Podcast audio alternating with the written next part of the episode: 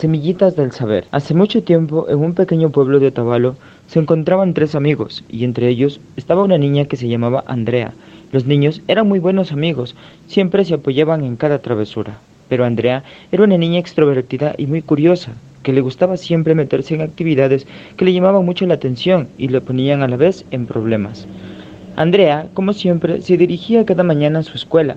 A ella le llamaba la atención una clase que se llama Valores en la cual la maestra María, como cada inicio de semana, les enseñó un nuevo valor que deberían ponerlo en práctica en el transcurso de la semana.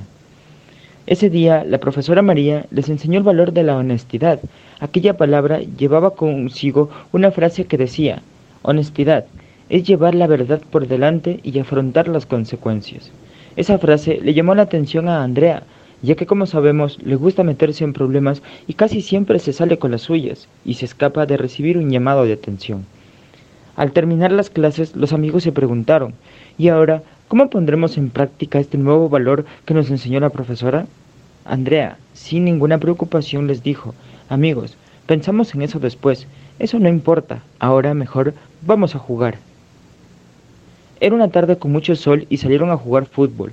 La apuesta era un helado porque el sol les agotó mucho. Al terminar el partido fueron a una tienda para cobrar las apuestas de los que habían ganado. Al llegar a la tienda se percataron que las personas que se encontraban en ese lugar estaban robando a escondidas productos de la tienda.